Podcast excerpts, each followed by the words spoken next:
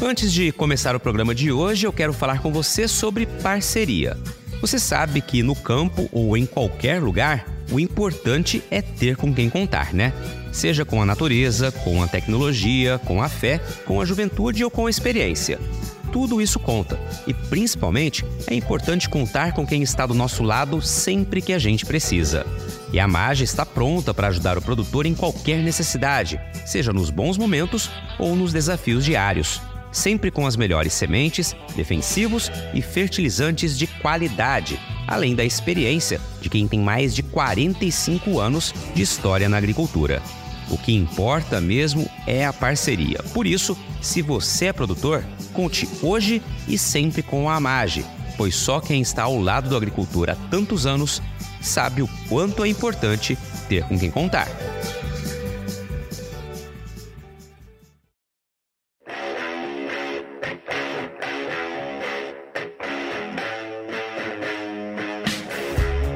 Porteira aberta, seja bem-vindo, bem-vinda ao podcast do Patrone, espaço para falar do agro com quem entende.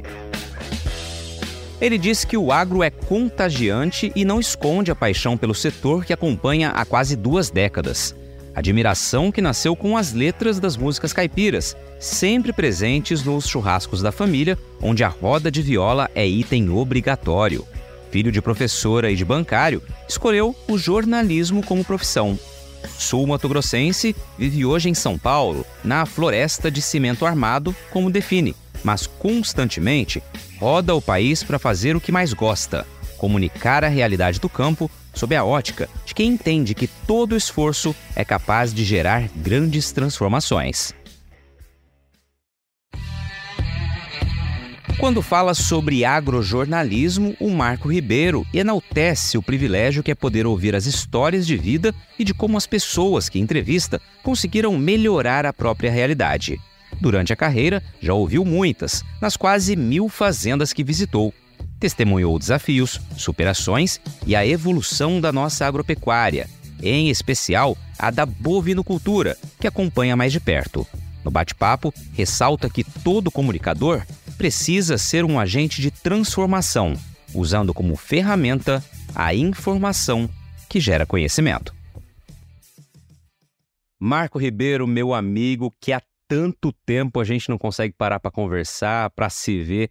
Que prazer receber você aqui no podcast do Patrone. Você é uma das pessoas assim que eu guardo no coração, cara, um amigo daquele de letras maiúsculas que mesmo que a gente não consiga se ver com a frequência que a gente gostaria, é, a gente sabe que está ali sempre que a gente precisar, cara. Prazer, então, por recebê-lo aqui no podcast. Obrigado por ter aceitado esse convite. É um convite que, além de conhecermos um pouco mais da tua história, é um convite para a gente voltar a atualizar a nossa prosa aqui, que já está há um bom tempo aí precisando ser atualizada. Tudo bem, cara? Seja bem-vindo. Joia, Patrone, que prazeraço grande, Luiz Patrone também. A gente que se entreverou nessa jornada do agro, né?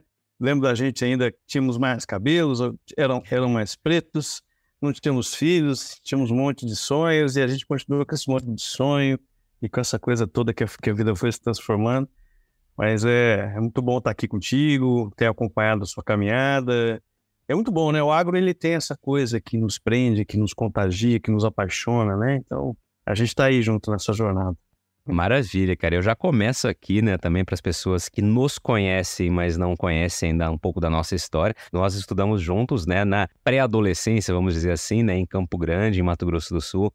Na MASSE, né? Éramos de salas diferentes, de classes diferentes, mas no mesmo ano letivo ali, né? Então foi o primeiro contato. Não nos conversávamos muito à época, mas a vida mais adiante fez nos encontrarmos novamente. Aí sim estabeleceu uma amizade aí muito bacana e muito próspera.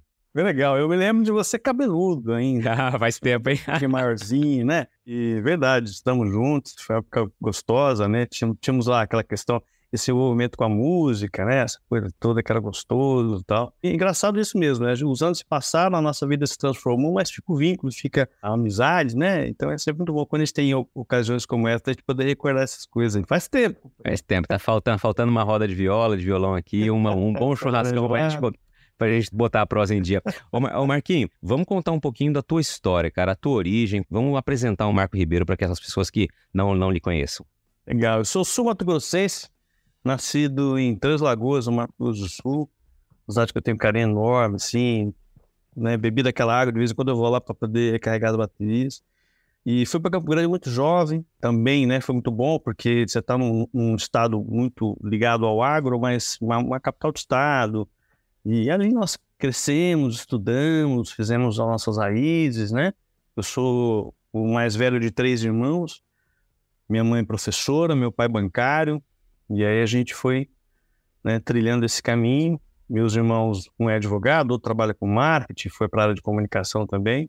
E eu, assim, desde, desde pequeno, é, costumo dizer que você nasce em Mato Grosso do Sul, a primeira coisa, uma das primeiras coisas que você aprende é, é comer carne e fazer churrasco, né? Então, assim, esse universo acaipirado, né, ligado ao agro, sempre fez, fez parte da minha vida, né? E eu acho que foi um dos grandes responsáveis por eu ter é, é, direcionado a minha caminhada profissional para o agro. Então, assim, basicamente é isso. Vim para aí, vim para São Paulo, fiquei, fiquei Trabalhei 10 anos em, em Campo Grande, né, fui ali cria do Canal do Boi, pude mergulhar na, em todo aquele conhecimento, né, o Canal do Boi com todo o seu pioneirismo né, no agro, e eu pude acessar grandes, através do Canal do Boi, grandes profissionais, é, grandes fazendas, todos os grandes criatórios, programas de melhoramento. Então eu fui mergulhando ali no Canal do Boi, vim parar aqui em São Paulo, nessa floresta de cimento armado aqui, Tamo aí, rapaz, a gente sujando a botina, muita poeira na testa sempre, aprendendo uma coisinha aqui, uma coisinha ali. Se a gente tiver disponibilidade, a gente aprende uma coisinha nova todo dia.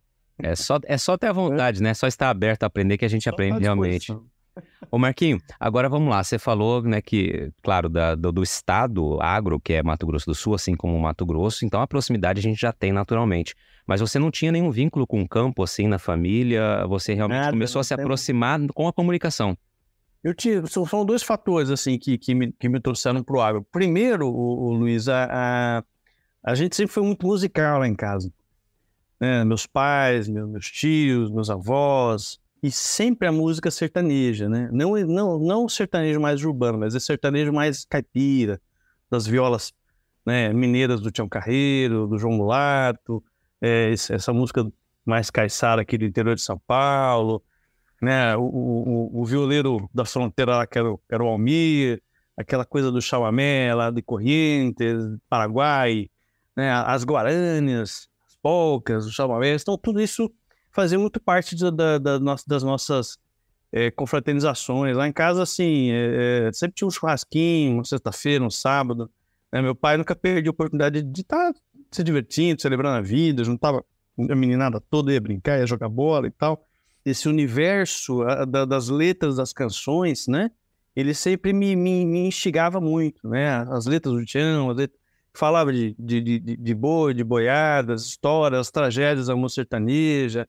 É, então isso tudo ficava na minha cabeça desde, desde de menino, sabe?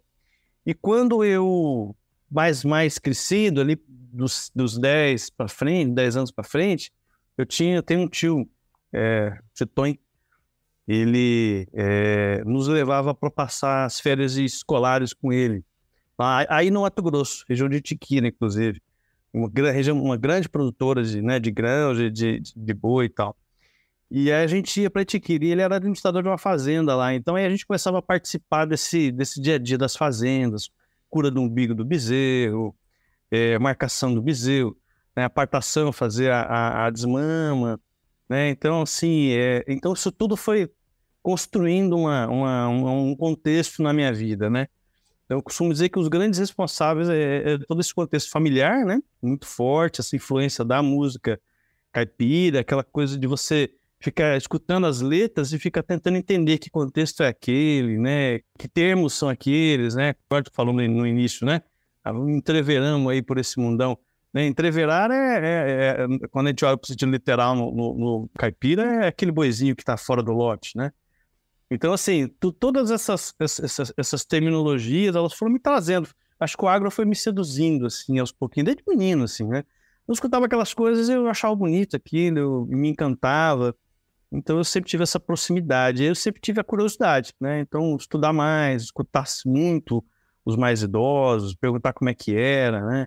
Como é que eram os pousos de boiada, é, como é que era o comércio de gado na época, qual que era essa figura que foi sempre muito importante para o Mato Grosso do Sul, a figura do boi, né? Foi a matriz econômica do Estado por muito tempo. Então foi daí que eu fui, fui, fui né, me envolvendo, assim, sendo seduzido por esse universo. A nossa família não tem posse, não tem terra, não tem fazenda. Para não dizer que não tem nada, agora nós, depois que meu pai se aposentou, minha mãe também, eles compraram um sítiozinho. Vai lá, a gente planta abóbora, machixe, mandioca, pimenta, todas as árvores possíveis, todas as frutas possíveis, né? Vai nos abastecendo, né? melancia, mamão, manga. Então, assim, mas nunca, tive, nunca, nunca tive essa relação literal. Essa relação literal veio com as férias lá no Titonho. E aí a gente mergulhava, assim. Eu lembro uma das imagens que eu, que eu me lembro, assim, que me marcou muito. Uma vez a gente fez um manejo de, acho que de, de, de desmama e, e, tinha chovido no dia anterior. Era um mangueiro grande, sabe, de madeira bonito. E aí o, o gado, depois terminou, no final do dia, assim, sol descendo, as patas, os buracos das patas do gado ficam marcados assim no chão.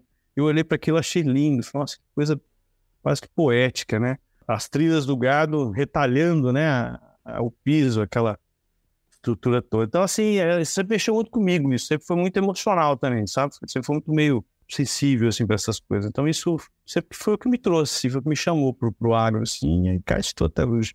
É legal, é por isso, né? Por isso e por outros motivos também que você trabalha com sempre com muito sorriso no rosto, sempre com muita vontade, né? Porque além de, evidentemente, é, ter talento, gostar, ser competente, gostar da profissão, você está realmente naquele ambiente que você é, se encantou lá, né? desde a da infância, como você narrou aqui. Agora, você falou do sítio que vocês têm hoje, né? A família também é um local, além para plantar tudo que você mencionou, né, um local para ter as rodas de viola, as rodas de violão e o churrasco com aquele ambiente também rural que é diferenciado, né, Marquinhos? Certamente. Acordar com a passarela cantando, tocando, é, incomodando as curicacas lá na, na árvore, né? Dias a gente viu até um tamanduá lá. Minha filha estava na varanda, ela falou, papai, acho que estou vendo um animal ali.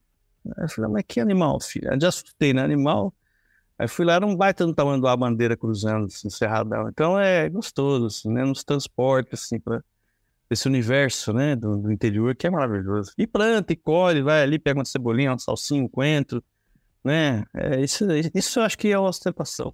é, muito bom. Essa simplicidade, né? E é isso aí, a simplicidade é sensacional, cara, é diferenciada mesmo, né? E eu falei da roda de viola, porque para quem não conhece o Marquinhos pessoalmente, tem que saber ah, tem uma viola, né? tocar né? uma viola, tocar um violão, é. cantar, porque ele é um dos caras assim que anima tudo quanto é churrasco. A gente, ele falou o tempo do canal do Boi, você mencionou aqui, né? Foi o tempo que nós nos reaproximamos, né? A minha esposa, a Maria, é, trabalhava no canal do Boi, junto com, com o Marquinho, eu trabalhava no canal Rural e a gente se encontrava, acho que duas ou três vezes por semana, pelo menos, para fazer churrasco, né? Era uma época muito boa também, Era porque bom, né? realmente é, tínhamos muitos é. amigos. Um deles, inclusive, o Devanir Ramos, que já participou aqui do podcast, um pouco da história fantástica dele também. Deva, um abraço para você. Prometi para ele na entrevista que ia conseguir uma agenda contigo pra gente bater esse papo também, então tô cumprindo aqui a promessa e vou mostrar para ele esse episódio aqui. Você sabe que o Devanir, ele morou uns dias aqui em São Paulo comigo, quando, quando ele veio para São Paulo. Homem que gostava do arroz com feijão. E nós fazíamos um, um peixe, era difícil achar, mas a gente achava um peixinho fresco aqui, fazendo a folha de bananeira também. Rapaz, era bom demais, viu? Bons tempos.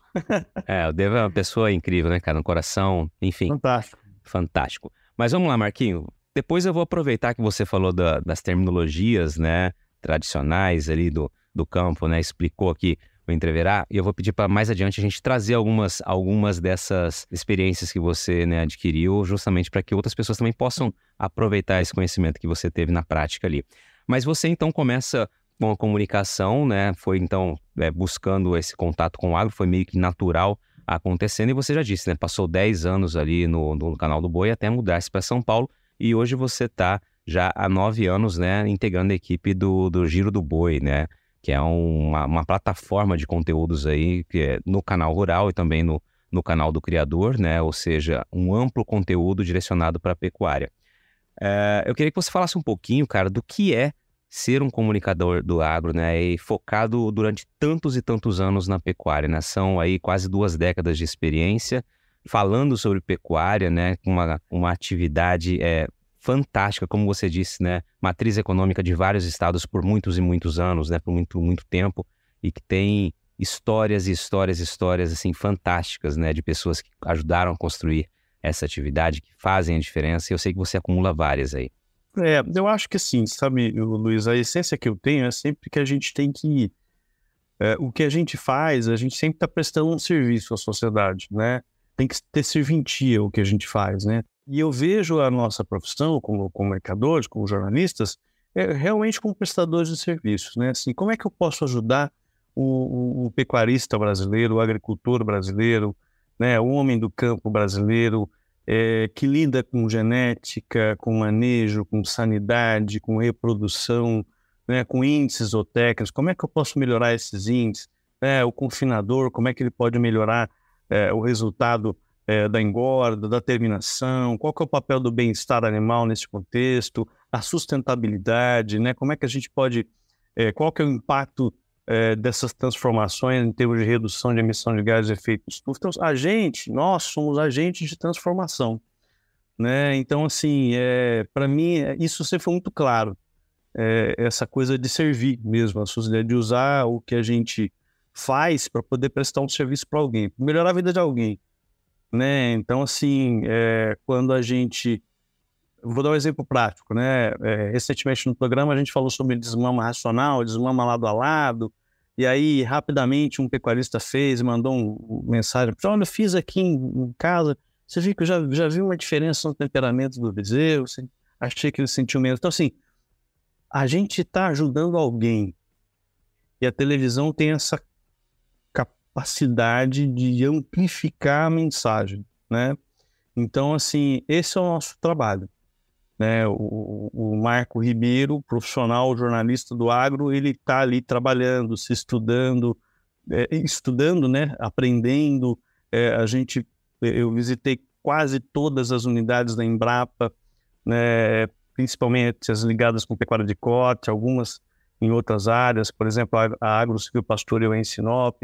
Então, assim, o objetivo é que a gente possa estreitar a relação entre a ciência entre o que os pesquisadores estão desenvolvendo e, poder levar isso mais esmiuçado para o, o, produtor rural brasileiro, seja qual for a área. Então, essa acho que é a nossa missão, assim.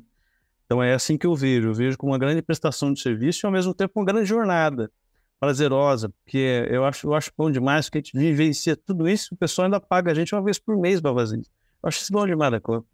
Né? Então, eu acho que essa, essa é essência viu, que a gente tem. Assim.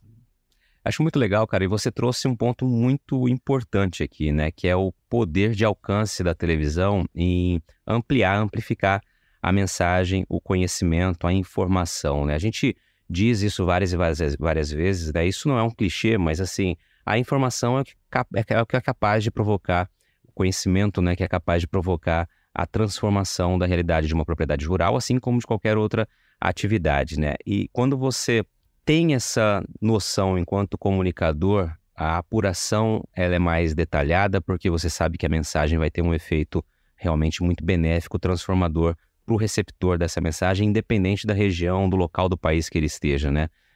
Obviamente é assim que você trabalha, né? Você tem a real ciência disso, né? A total noção disso e faz justamente com que cada conteúdo que leva ao ar tenha, além daquela história, uma grande carga de conhecimento que pode ser replicado, pode ser aproveitado em outra, em outra propriedade, em, outra, em outro negócio, enfim, para outra pessoa.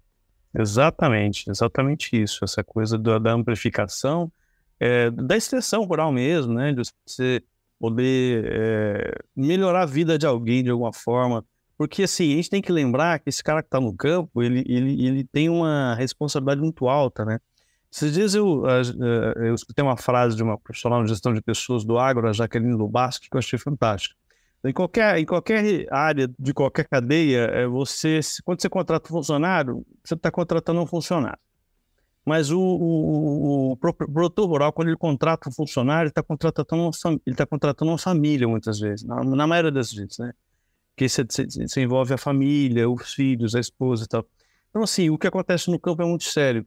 E o desafio do produtor, é, que eu acho que é mal visto assim, né, na, na, na, sociedade brasileira, né, gente vê em outros países um reconhecimento muito maior do produtor rural, mas aqui no Brasil ele é meio visto como um detrator, assim, aquele cara que, que, que tem grandes benefícios, é detentor da terra e não entrega muito de volta. E na verdade não é bem isso, né? Então acho que a gente tem uma missão muito assim de comunicar também, sabe? De falar, ó, oh, pessoal, o que está acontecendo aqui é, é certo, é correto, é ambientalmente correto, socialmente responsável, né? É, produz alimento, gera emprego, gera riqueza, é honesto, é justo, é certo, né? Então a gente tem esse, essa responsabilidade, esse compromisso, esse comprometimento de trazer a verdade, né? De mostrar essa agenda positiva do agro que a gente sente tanta falta na, na, na, na mídia convencional e sente tanta falta assim dentro da sociedade, né? Eu estou aqui em São Paulo, num grande centro urbano, é, e tem uma, um percentual muito grande aqui de pessoas que não têm a mínima ideia de que o leite que, que ela compra na gôndola do supermercado, ele sai de uma vaca lá no interior do estado, né? Que a carne que ele está levando da gôndola do supermercado é, é de um animal vivo que foi tratado, alimentado, cuidado, engordado, para que ele virasse alimento, né? Com todas as práticas de bem-estar animal, inclusive no abate. Então, assim, a gente precisa comunicar isso. A gente precisa. A gente tem um setor que leva muita pancada, né? Que, que, que se machuca muito nessa caminhada que a gente vivencia. E a gente precisa comunicar que, que essa história é bem assim, né? Que os desafios lá, lá são grandes, talvez maiores do que quem está na cidade, ou ou equiparados, né? são, são equivalentes. Então a gente precisa comunicar isso.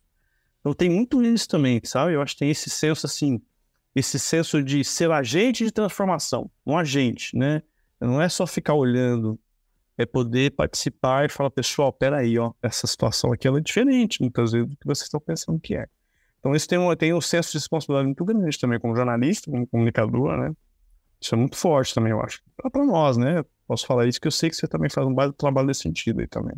Excelente. Você disse tudo, cara. E aí você falou da, da, da, jornada, né? A gente colocar quase 20 anos que você acompanha, são 20 anos de transformação. É um setor que constantemente está se transformando, está se aprimorando, né? Está buscando, você usou sustentabilidade em um determinado momento da tua resposta, é, da tua fala, está cada vez mais buscando fazer sempre o certo, né? Isso não pode ser deixado de lado. E eu queria aproveitar para ouvir da sua impressão, o que, que você viu de mudanças na pecuária, né, na cobertura que você faz, no que você enxerga, melhor dizendo, nessas últimas quase duas décadas? Transformou muito, viu, Luiz? Porque é, a gente vê uma escalada de trabalho para a pecuária dos últimos, vamos lá, vamos olhar para os últimos 40, 50 anos, né? Uh, você vê a Embrapa completando 50 anos agora, saímos de um, de um país que importava alimento para se tornar o maior exportador de alimento do planeta, né?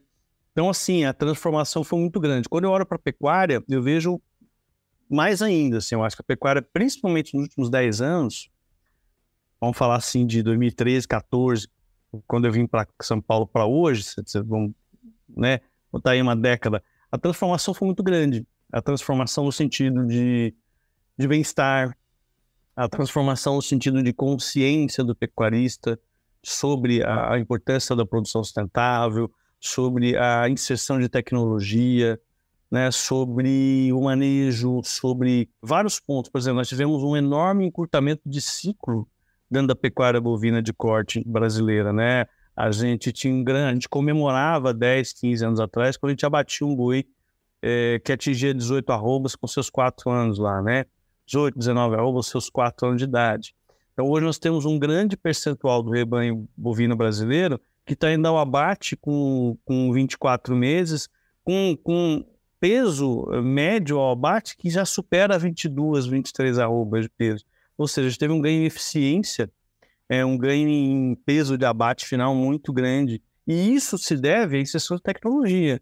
É por quê? Porque está olhando para o manejo, está reformando o pasto, né? porque está olhando para tecnologias nutricionais, porque está balanceando a dieta, porque está preocupado com o bem-estar, porque está olhando para o manejo da desmama, porque está de olho no que as instituições de pesquisa estão trazendo em termos de informação técnica, porque tem mais zootecnista no campo, tem mais é, é, médico veterinário, tem mais engenheiro agrônomo, a mulherada está muito presente no campo, é, isso é maravilhoso de ver, a quantidade de, de, de, profissionais de ciências agrárias, mulheres no campo. Então, assim, eu acho que a gente vive uma grande transformação em todos os aspectos, do ponto de vista de gestão de pessoas, então, né, é, de poder olhar melhor para essa questão, que é um grande gargalo no campo. Né, escuto às vezes é, pecuaristas falar assim, rapaz, eu tenho uma dificuldade de arrumar um peão, um vaqueiro que sabe mexer com gado. Então, assim, é, é, algumas coisas, obviamente, vão se perdendo ao longo do caminho, mas eu acho que a transformação é muito positiva, ela é muito consciente. Do ponto de vista de melhoramento genético, você vê, nós tivemos a chegada da inseminação artificial, a chegada da inseminação artificial em tempo fixo, né? o ganho, o salto genético, por exemplo, da raça Nelore, né? É, é, é, em termos de eficiência alimentar, em termos de entrega, né? de, de precocidade sexual, fantástico. Nós tivemos um ganho, assim, a exceção de, de outras raças, construindo o um cenário de cruzamento industrial sustentável, né? ou seja, um cruzamento industrial que entrega um produto melhor. Nós tivemos uma grande revolução assim na, na melhora da comunicação entre os elos da cadeia produtiva da carne. Eu estou falando de pecuarista, de indústria frigorífica, né? É, de varejo, de, de, criação lá por, por, parte do varejo, de canais de, de, de produtos premium, né? É, e aí você consegue conectar a cadeia, você olha lá para trás, o pecuarista, não, eu, esse produto aqui eu dou conta. Aí a indústria falou assim, aí, você dá conta de produzir com volume e com constância? Dou. Então nós podemos agregar valor. Né? Então você consegue unir as duas pontas do varejo ao produtor e você consegue agregar mais valor. Então inicia-se os protocolos de bonificação por qualidade, por marmoreio, né? Então, assim, a transformação no setor ela foi muito grande. Integração lavoura e pecuária, né? integração lavoura e pecuária com componente florestal. Então, nós vivemos uma década, é, ou pouco mais de uma década, 15 anos aí, em que o pecuarista brasileiro ele começou a utilizar essas ferramentas, ele começou a mexer na sua matriz do negócio, na gestão de pessoas, né, na melhoria da sua desmama, na melhoria da sua recria, Aí estou falando de, de, de, recria intensiva a pasto, é, o sequestro de bezerros, embora não gosto desse nome, mas é, é, é, o processo de intensificação da cria, é, o processo de melhoria da engorda através de vários sistemas, né? A, a, a terminação intensiva a pasto, então, você tem recria intensiva, terminação intensiva, então você tem inserção de tecnologia é, de uma forma muito maciça, assim, né, na, na pecuária brasileira. E isso traz reflexos do ponto de vista de entrega de carne, né? Você, você, você, desmistifica, você melhora, você pega a régua média, faz assim, né? Então é, é eu vejo com olhos muito felizes para esse momento que a pecuária está vivendo, que não deixa de ser desafiador, né? Que tem questões mercadológicas, que tem questões dos insumos que oscilam, os preços, né? Guerra no leste europeu, China, né? Tem todo esse contexto, mas assim quando eu olho para a maturidade que a pecuária brasileira está atingindo, né, no começo de uma era de maturidade, no, eu estou falando também, por exemplo, de uma, de uma é, troca de geração, né? Então, a, a, a, geração, os gestores que estão herdando seus negócios agropecuários hoje no Brasil, eles são mais antenados, eles entendem melhor do segmento, né? eles estão de olho no mercado, eles estão com alto grau de previsibilidade das suas operações, estão de olho na gestão, né? gestão de pessoas, gestão de dados.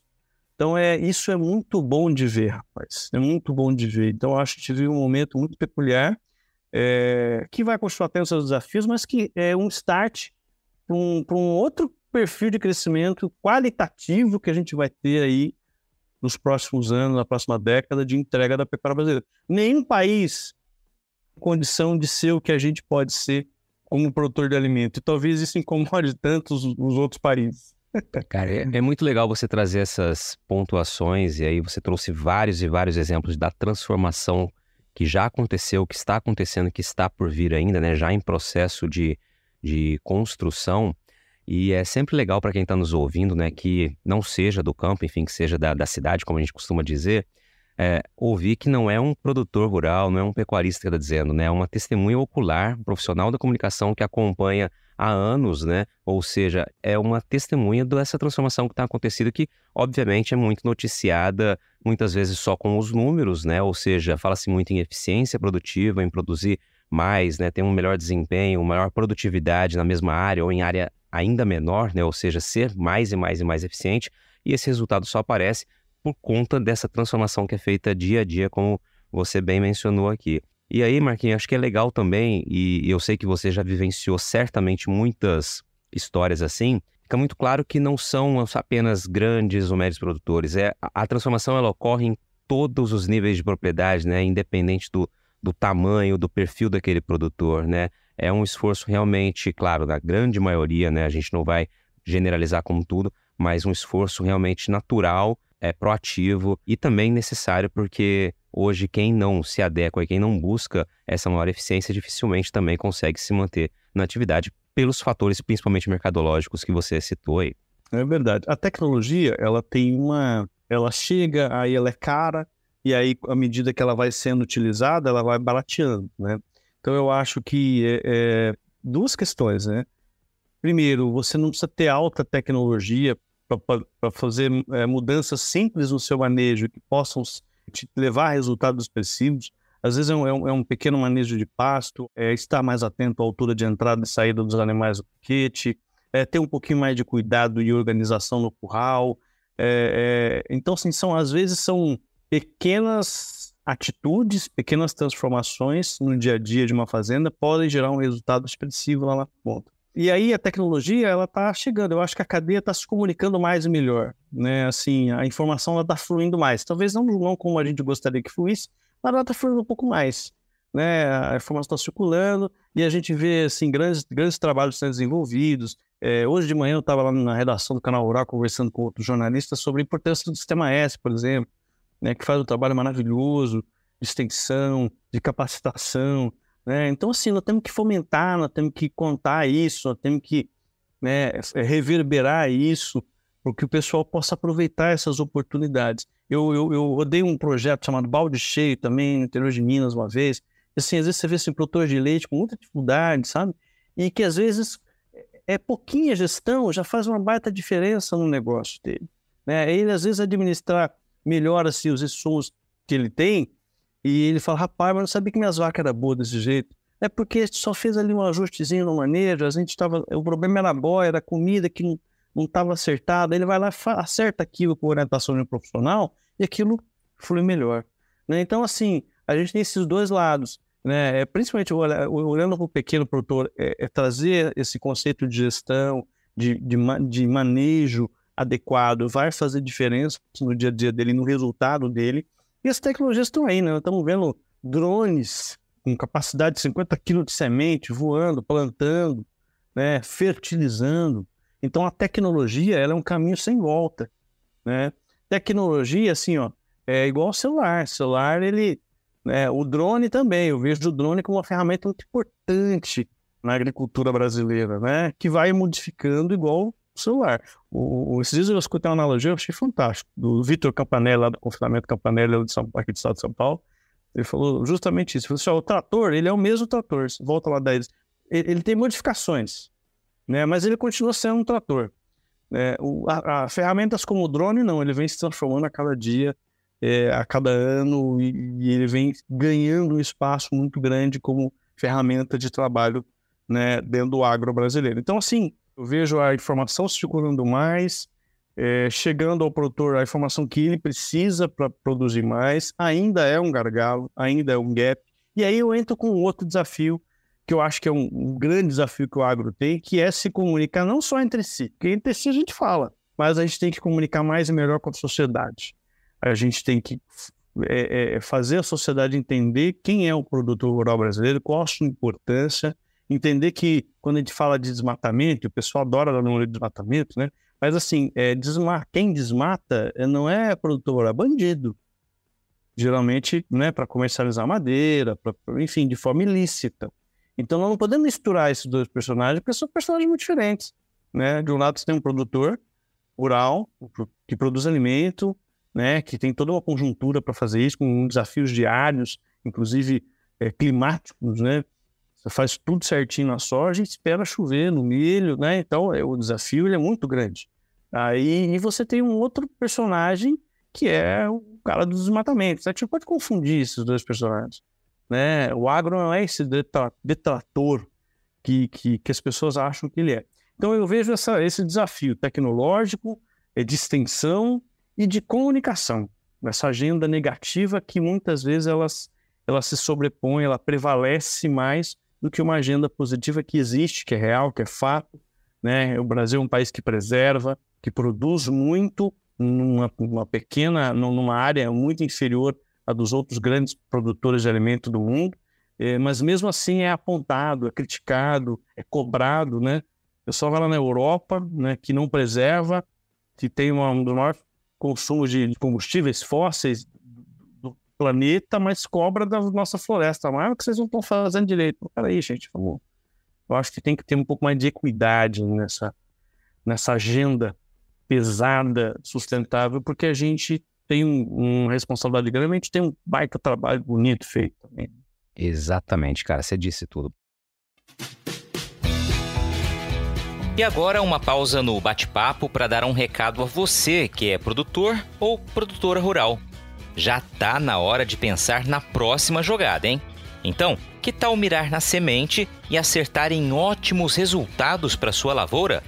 A Agrosol tem um portfólio completo para sua safra 2023-2024, com opções de cultivares de soja para os diferentes contextos e realidades de todo o cerrado brasileiro com as melhores tecnologias dos principais obtentores do mercado. Além de sementes de soja de alta qualidade, a Agrosol também oferece tratamento de sementes industrial com certificação de excelência pela Singenta, serviço de entrega, posicionamento de cultivares, ajuste fino de plantio e um acompanhamento especial do time de campo. Para saber mais, é só acompanhar as redes sociais da Agrosol e acessar o portfólio 2023-2024 pelo site www.agrosolsementes.com.br. Lembre-se sempre que uma safra inteligente começa com estratégia. Agrosol Sementes, germinando o futuro. Marquinho, deixa eu só perguntar para você aqui uma estimativa, né? Eu disse antes da gente começar a gravar aqui, estava conversando contigo, que olhando um pouco nas suas redes sociais, você trouxe alguns números ali, coloca alguns números que eu acho que já não estão atualizados. Então vamos lá. Só para que as pessoas né, eh, que estão nos ouvindo é, tentem visualizar o que é quando a gente fala quase 20 anos de carreira, né? É, é, beleza, a data a gente sabe que realmente sabe o que significa 20 anos. Agora, na prática, isso, né? Número de fazendas aproximadamente que você já visitou, Marquinho? Vamos lá. Cara, eu já andei, nas minhas contas, eh, mais de 700, 800 fazendas. Eu, eu desconfio que, que já, já andei mais de mil fazendas, mas é, essa conta eu parei de contar, porque graças a Deus tive esse privilégio de andar muitas fazendas, tenho uma, uma gratidão enorme pelo trabalho que fui, né, e posteriormente agora com o canal Rural, que me oportunizaram, principalmente o canal do Boi, né, no início da carreira, lá a gente andou muito o Brasil inteiro, Paraguai, Bolívia ali. É, então eu tive esse privilégio de poder visitar muitas fazendas, com conhecer sistemas produtivos muito diferentes, poder contrabalancear tudo isso na cabeça, né? Não só de, de pecuária, mas de milho, de soja, de café, de cebola, de cenoura. Já fui, nossa, de tudo quanto é tipo, companheiro. Legal, cara. Isso aí é. Eu me lembro que tinha um professor na faculdade, Edson Silva, na UFMS, que falava o seguinte, né? A melhor experiência de um jornalista, o melhor conhecimento que ele pode adquirir é viajando, né? É viajando, é coletando histórias, né? Acumulando histórias de outras pessoas, né? E aí, quando a gente traz essa brincadeira aqui, né? No bom sentido de contabilizar o número de fazendas que você já visitou, é um pouco de tudo isso, né? Toda a bagagem que a gente vai construindo ao longo da nossa carreira é fruto das histórias que a gente ouviu, das experiências, evidentemente, que a gente passou, pelas quais a gente passou, mas é também a gente saber é, enxergar o contexto de cada uma dessas histórias e como elas juntas, né, nos, nos formam as opiniões que nós temos, nos formam a maneira de trabalhar. Então, acho que é muito legal quando você coloca nas suas redes sociais esse número, me chamou a atenção, por isso que eu queria que você trouxesse essa, essa informação, essa estimativa aí não oficial. Engraçado, até quando eu fui é, para o canal rural, né, quando houve a nossa contratação lá, a gente fez uma série de entrevistas, né, de bate-papos. Um dos bate-papos foi lá com é, o Júnior Carnini, que hoje é presidente do, canal Rural. Né? E eu lembro, me lembro muito que ele, que ele olhou toda a minha história, que eu não tinha feito nenhuma, nenhuma especialização ou MBA recente. Ele falou assim: como é que você se atualiza? Eu achei uma pergunta extremamente né, importante, interessante, inteligente, pertinente. E eu falei, olha, Júlio, eu tenho me atualizado nas fazendas brasileiras, assim, porque a gente tem realmente um volume de andanças muito grande. Então, onde é que você se atualiza? É, é nas fazendas, é, é o cara que confina, aí você vai lá, ele fez uma alteração estrutural no confinamento, que ele reduziu o índice de fratura, né? Aí você vai numa fazenda que o manejo de pasto, o cara fez uma simples é, é, monitoramento de entrada e saída um pouco mais específico, ele conseguiu aumentar o ganho médio diário em X. Então, sim, a fazenda, ela é uma. Quando a gente tem a oportunidade de visitar várias fazendas, né, você começa a estabelecer comparativos, né? Às vezes você vai numa fazenda que é vizinho de cerca. Aí um, um cara da direita produz 35 arrobas hectareano e o outro produz 7. Mas é vizinho de cerca, o solo é o mesmo, a chuva é a mesma. Onde é que está a diferença? No caixa, na gestão. Então, né, você vai conseguindo fazer um benchmark legal, assim. Então, é uma, um privilégio. Eu me sinto um cara extremamente privilegiado nesse sentido. Sou muito grato ao canal do Boi e ao canal Rural por essa oportunidade de poder andar, de poder ver, de poder vivenciar a pecuária né, nas suas mais variadas tonalidades.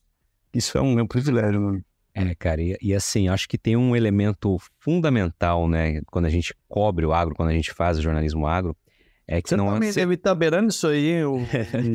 eu, eu, eu, parei a conta também há um tempinho, mas vamos lá. Eu acho que tem um elemento fundamental aqui, Marquinhos, que é, é nenhum outro setor, pelo menos que eu tenha já né, é, presenciado e ouvido também, tem uma receptividade tão grande quanto aquela que nós encontramos na nossa principal fonte de informação, que é a fazenda, que são as propriedades rurais, né?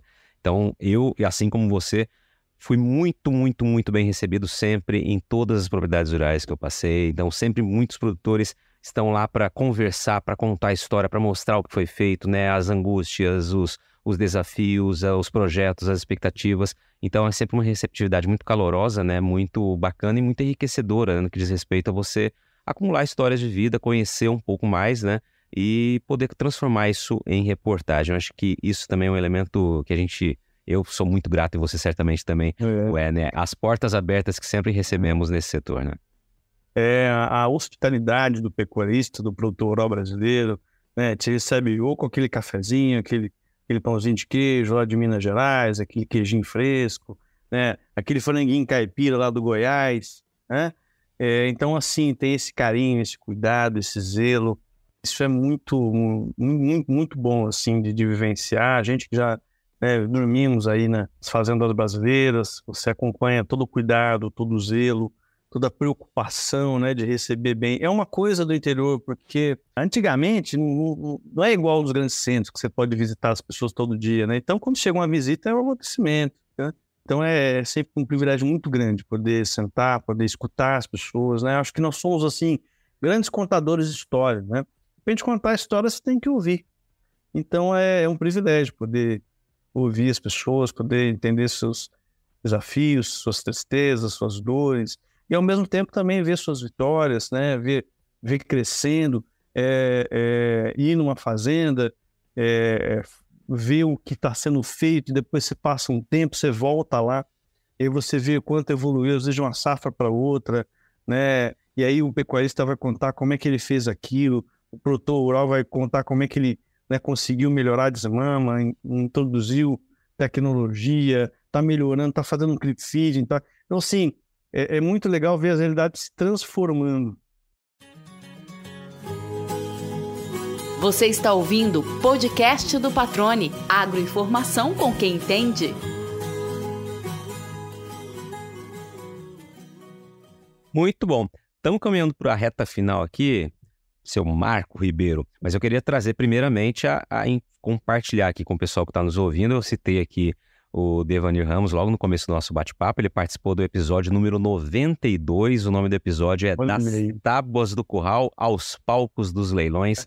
Uma história super, super, super legal do grande amigo Devanir Ramos. Mas, Marquinho, eu queria agora que você aproveitasse o momento aqui. Eu havia comentado isso logo lá no início da entrevista, para aproveitar a sua experiência desses anos todos e que você nos dividisse aqui, ilustrasse né, aqui para a gente, exemplificasse algumas expressões comuns no campo, né, técnicas ou não técnicas, aí para que o pessoal que está nos ouvindo aqui também possa aproveitar essa entrevista para conhecer um pouquinho mais da realidade aí que você vivencia no campo, né? E as conversas que utilizam aí tanto linguajares diferentes, né? expressões diferentes e informações técnicas também. Vamos lá. Ah, em entreveiro a gente falou um pouquinho, né? Aquele, aquele animal. Ah, tem tanta coisa assim, né? Tem uma, uma expressão que eu uso muito apresentando o programa, né? já estão aqui no pé do eito, né? E o eito, para quem não sabe, às vezes até as pessoas confundem pé do eito com pé do leito, são duas coisas completamente diferentes, né? O leito é a cama, né? E o eito é trabalho, né? Então, estamos aqui no pé do eito. É, você sabe que escutar as canções do, do, do, do, do cancioneiro caipira te traz muito disso, né? Dessa questão do, das palavras, de, de como as palavras são colocadas. Ah, tem muita coisa, assim, né? É, pé do eito é uma delas. Tem umas coisas que eu falo muito, assim, né? Eu tenho umas, umas, umas brincadeirinhas que eu faço. Sempre fui muito bem humorado, sabe? Então, às vezes eu brinco muito. Às vezes o pessoal fala, como é que você tá? Ah, eu tô chupando limão. Como assim chupando limão? É pra tirar o sorriso do rosto, né? Então, assim, o humor é igual banho, todo dia. Ah, tem muita coisa, né? O nosso, o nosso universo é... Coisa boa, a gente sai falando por aí, né? Então, a gente vai escutando uma coisa daqui, uma coisa dali. A gente fala muito em algumas siglas, né? TIP, RIP, GMD. São coisas que a gente escuta muito nas fazendas, né? E, e por exemplo, GMD é ganho médio diário, né? Para quem, quem não, não, acompanha o universo de uma fazenda, acha que é tudo meio arcaico, né? E na verdade não é, né? Talvez o agro, como eu costumo dizer assim, é um dos segmentos em que você mais tem tecnologia hoje, né? Então você olha lá, né? Como é que está seu GMD? Que isso, né? GMD é ganho médio diário. Então, assim, é, é possível saber, né, com um grau de gestão alto, quanto seu gado está ganhando de peso né, por dia. É 700 gramas, é um quilo, né? Então é, é, muito louco. Eu costumo dizer que o agro se encheu de siglas, né?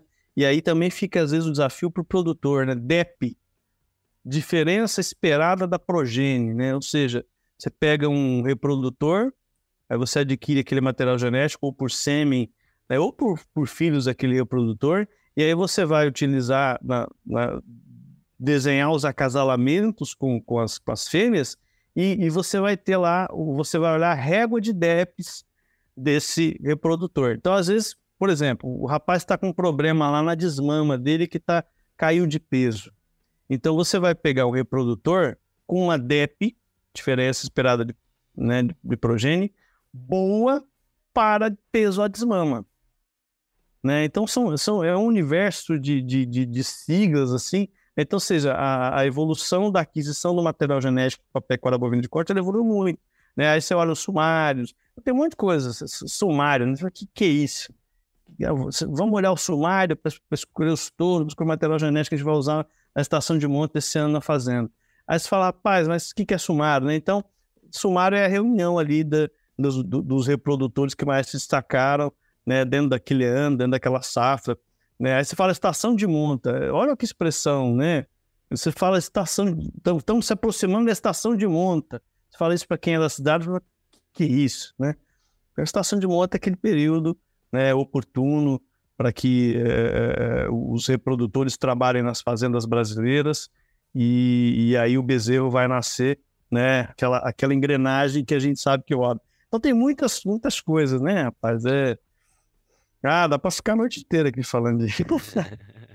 muito bom, muito bom. Era só para a gente realmente trazer uma ilustração aqui e mostrar, né, quando a gente fala em tecnologia, né, a, a, a, as expressões, né, as siglas, elas vão ficando, né, cada vez mais presentes é. e se tornando mais comuns para quem vive aquele ambiente, mas evidentemente quem não está acostumado, né, encontra dificuldade em entender. Por isso que acho que foi legal você trazer essa ilustração para gente. Eu estava lá fazendo também com, com... o pessoal foi mostrar uns reprodutores para gente, aí eu, eu olhei e falei, oh, mas que torama bonita, hein? Aí tinha uma fotógrafa nossa que não era muito assim do ar, falou, o que que o senhor falou aí? Aí falou, torama bonita, né? Ela, o que, que é torama? Eu falei, não, são os touros, né? Então a gente acaba entrando nessa, nessa, nessa linguagem do, do pecuarista, né? E que é muito nossa mesmo, a gente gosta muito disso, né? Mergulha muito nisso. Lá no Giro a gente usa muito esse, é, esse linguajar que é nosso, mesmo o jeito nosso de ser. E tem muito a ver com, com produtor, com pecuarista, né? O pessoal usa o nosso jeitão lá mesmo de falar, né? E tal. É por isso, é que aquela fala mais simplona, mais, mais do campo mesmo. Agora, seu Marco Ribeiro, a gente está indo para o fim do programa e na reta final aqui, né, no, no, na conclusão do episódio, eu sempre peço para que o convidado, a convidada que participam com a gente, traga aqui aquele momento, uma pergunta que você ainda não teve a oportunidade de responder, não só aqui nesse bate-papo, mas ao longo da tua vida, né? O espaço aberto aqui para que você possa trazer uma mensagem, enfim, para trazer um ponto de vista. Rapaz, é difícil aí. Eu tô só para perguntar, não é responder. é o momento do opa, e agora, né? Você me permite deixar alguma mensagem para as pessoas ou dizer algo que eu gostaria de dizer para as pessoas? É, eu acho que a gente vive um mundo é, muito contaminado por um vírus, um vírus muito perigoso, que é o vírus do desestímulo. As pessoas estão se des desestimulando muito fácil, estão perdendo a esperança muito fácil, estão perdendo o otimismo muito facilmente. E eu acho que a gente precisa virar esse jogo eu acho que a gente precisa imprimir um altíssimo grau de gratidão no nosso dia. Esses dias eu escutei uma frase, achei fantástica, vou até mandar pintar aqui em casa, eu vou ver. É, é, a gratidão torna o otimismo sustentável. É, e então, assim, eu acho que a gente é muito vulnerável emocionalmente, né, o brasileiro, o pecuarista, o homem do campo, é, e a gente tem uma série de desafios pela frente. Né? Eu queria deixar dois recados. Esse é o pecuarista, Vamos agarrar, vamos trabalhar todo dia. A gente realmente movimenta quase um terço do PIB brasileiro. A gente dorme tarde, a gente acorda cedo, a gente cuida do bezerro, a gente cuida da lavoura, é, a gente dá água, a gente dá comida, a gente cuida do bem-estar. É, então, assim, não desanime não, pecuarista brasileiro, produtor rural brasileiro, porque é muito nobre a nossa a, a profissão de vocês, né? A nossa atividade, a, o agro. Então, assim, Vamos agarrados, vamos juntos, porque eu acho que a gente tem inúmeras conquistas pela frente e uma responsabilidade muito grande como produtor de alimento, o celeiro né, do, do mundo, para usar uma expressão que usa-se muito no, no, nosso segmento. E o outro recado seria para as pessoas que estão na cidade, né? valorizem mais quem está no campo, valoriza mais quem não tem hora para trabalhar, valoriza mais quem é, produz carne, produz leite, produz ovos, produz hortaliças.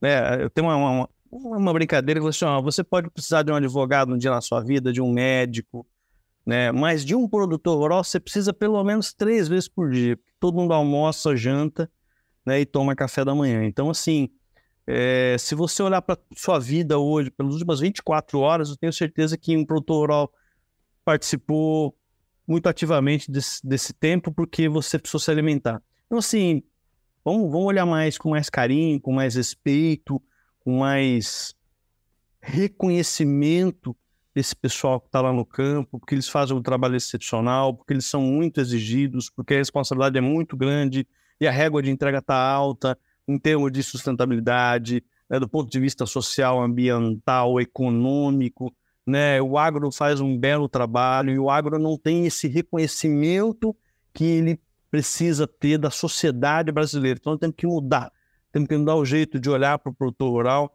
e ver, na verdade, como é que você pode ajudar ou pelo menos não atrapalhar a caminhada desse pessoal que faz um trabalho excepcional. É isso, eu acho que o recado é isso.